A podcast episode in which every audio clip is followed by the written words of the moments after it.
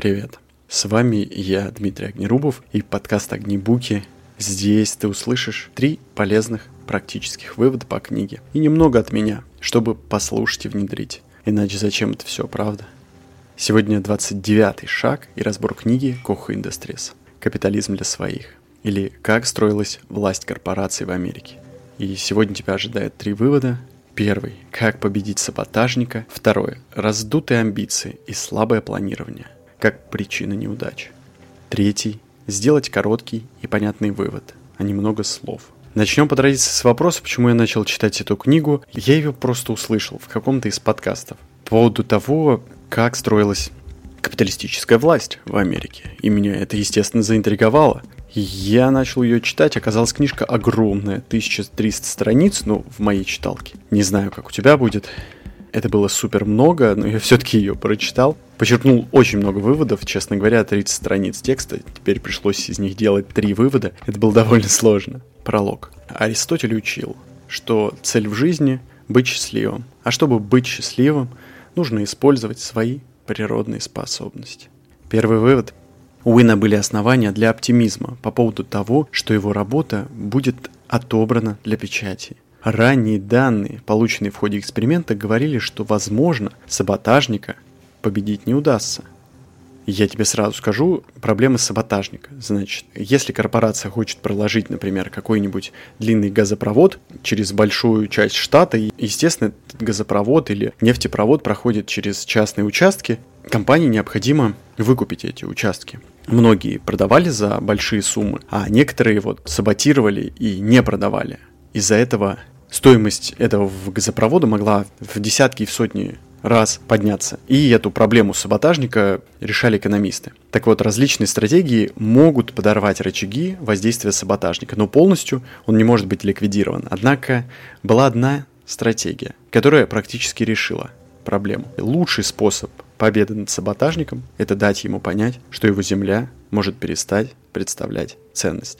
Вот так то же самое и в жизни. Ты же знаешь наверняка, есть такие ситуации, когда кто-то говорит, что нет, вот новое правило, я не буду принимать, я не буду действовать согласно новой инструкции, я не буду использовать э, электронный документооборот, я привык так делать, я вообще ваш лучший продажник, работник или кто-нибудь там еще, не буду ничего делать. И как ты видишь, а победить этого человека практически невозможно, кроме как рассказать ему, что в его услугах могут больше не нуждаться. Или земля, которую он там предоставляет, можно просто газопровод сделать в обход его земли, а значит он получит ничего не получит. Или давай я тебе приведу пример очень здоровский, который приводили на, на онлайн-курсе по переговорам, про которые я тебе рассказывал в 24-м подкасте. Значит, предположим, что 36 карт у меня из колоды. У меня красненькие, э, а вот 36 человек вокруг меня, у них по одной черной карте. А, я им всем раздал по черной, а у меня остались все красные. И если сложить красную и черную карту, то на двоих нам дадут 100 долларов. И значит, в этом случае нам надо решить. Я предлагаю тебе, например, вот у тебя есть черная карта, у меня 36 красных. Я предлагаю тебе, что я готов э, заплатить за твою черную карту, например, 30 ты не соглашаешься, потому что это нечестно.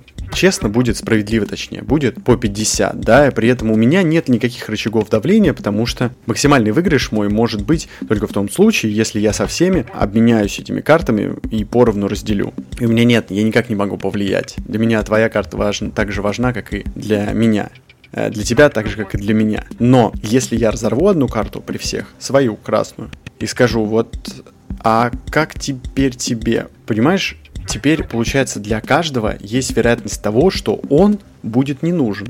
То есть одна карта из 36 черных, возможно, не поиграет. А значит, каждый обладатель вот этой черной карты будет вынужден идти на переговоры в более ну, слабой позиции, но, с другой стороны, в более сговорчивой. Второй вывод. Сэм Солиман повышал своих лучших трейдеров. Если трейдер успешно справлялся с работой, Солимен обычно переводил его на новую позицию, где у него не было опыта. Если он демонстрировал хорошие результаты в этом месте, его можно было повысить еще раз. Если нет, похлопать по плечу и сказать прощай. Велась охота за талантами, и очень много... Ну, во-первых, скажу, что как здорово, да? Представляешь, как, как все просто было устроено. Если ты не достигаешь каких-то показателей, тебе говорят, извини, ты не достигаешь, пока. Слушай, я тебе расскажу, значит, история Koch Industries — это крупная компания, которая занималась э, нефтеперерабатывающей и нефтепроизводящая в том числе. Но в основном нефтеперерабатывающая компания, которая ну, в Америке была одной из крупных, и в этой книге рассказывалось, как эта компания росла и так далее, расширяла свое производство. У нее там и целлюлозно-бумажная была промышленность в итоге, и, и танкеры по производству, по перевозу этой нефти, и компании, которые производят удобрения, и газ, в общем, очень крупная корпорация. Так вот, э, эта компания еще занималась трейдингом и продавала и покупала нефть. Как бы это не забавно не звучало. Так вот, когда они это делали, это был период Уолл-стрит, где трейдеры зарабатывали огромные деньги. При этом а, в Koch Industries тоже трейдеры зарабатывали большое количество денег, но зарабатывали они для компании, а не для себя. И они не имели таких огромных бонусов, как э, на Уолл-стрит. В это время велась активная охота за талантами, и слишком много хорошо обученных людей покинуло торговое подразделение Кох, потому что на Уолл-стрит платили, платили гораздо больше. И единственный человек, который был против высоких заработков трейдеров, это Чарльз Кох, это генеральный директор и основая, один из основателей компании Koch Industries. Бизнес-неудачи 90-х годов убедили его в том, что сотрудникам надо уметь быть скромными. Он считал, что многочисленные потери из-за Пурина Милс одной из компаний, которая поглотила Koch Industries, связаны с раздутыми амбициями и слабым планированием.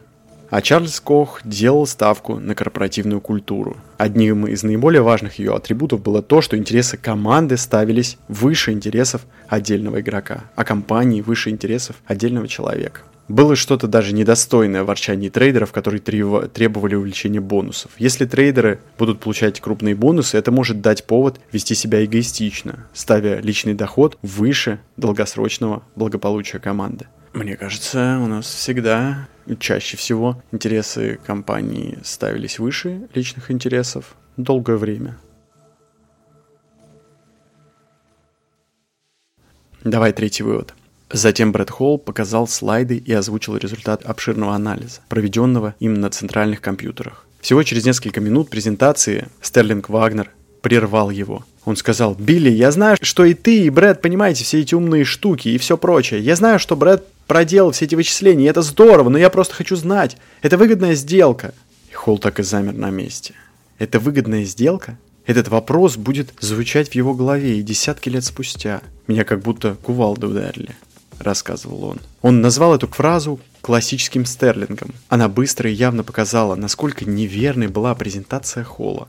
Он в одно мгновение осознал, что запутался в мелких деталях своего анализа, не задумываясь о более общей стратегии, которая должна была лежать в основе. Ответить на вопрос, а выгодна ли эта сделка. Это, к слову, о том, а как надо презентовать себя и свой продукт э, перед инвесторами, перед другими людьми, не надо закапываться в слишком мелких деталях, потому что люди экономят свое время, и пространная речь, в них зачастую теряется смысл за множеством деталей. Ну а вообще в книге написано, конечно, большое количество практических вещей, как можно действительно выстроить корпорацию, я не знаю, советы, если хочешь. Например, вести мастер-классы, как делал Кох. Он делал это для десятка менеджеров высшего звена, в небольшой камере обстановке, чтобы каждому уделялось больше внимания. Но потом каждый из этих руководителей должен был приехать и обучить тоже маленькому кругу людей, там, менеджерам среднего звена и так далее по цепочке.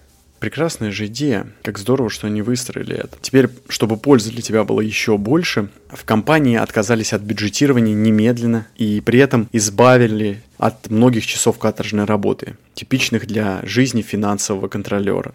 Они придумали показатель, который заменяет бюджет. Главное, на что им нужно было сосредотачиваться, это коэффициент окупаемости инвестиций. Коэффициент ROI. То есть, если любое новшество окупится через год, в это новшество вкладывали практически любые деньги. Если это окупится через 10 лет, в это не вкладывали. Вот такой простой способ. А вот еще как работали лоббисты Koch Industries. Они заказывали и оплачивали академическое исследование, не претендуя на признание своих заслуг. Это исследование, на первый взгляд, независимое от Koch Industries, затем использовалось в ряде аналитических центров и организаций, которые, естественно, тоже были подконтрольными компанией Koch. И в итоге работа этих аналитических центров использовались в качестве орудия в политических кампаниях.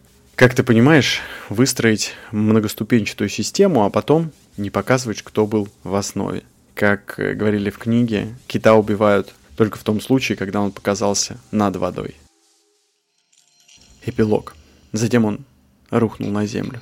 Он потерял сознание, а до ближайшей больницы было очень далеко. Проводник пытался сообразить, что делать, но сделать ничего уже было нельзя. Фред Кух умер там, вместе у подножия горного хребта с видом на солончаки и пастбище. Какие бы планы он ни строил, они исчезли в одночасье вместе с ним. Его компания его семья никогда не услышат больше ни единого наставления от него. Теперь только от них зависит, как строить будущее. Великий патриарх ушел в одно мгновение. Все, этот шаг подошел к концу. Спасибо тебе, что послушал Огнебуки. Музыкальный дизайн от Павла Филоненко – если тебе понравился подкаст, прошу тебя, дорогой мой, оцени в социальных сетях или Apple подкастах, на Литресе, поставь огонечек, пожалуйста, в комментариях. И обязательно возвращайся на следующей неделе для обсуждения новой книги «Бизнес-хак» про крутые лайфхаки в бизнесе от Игоря Мана.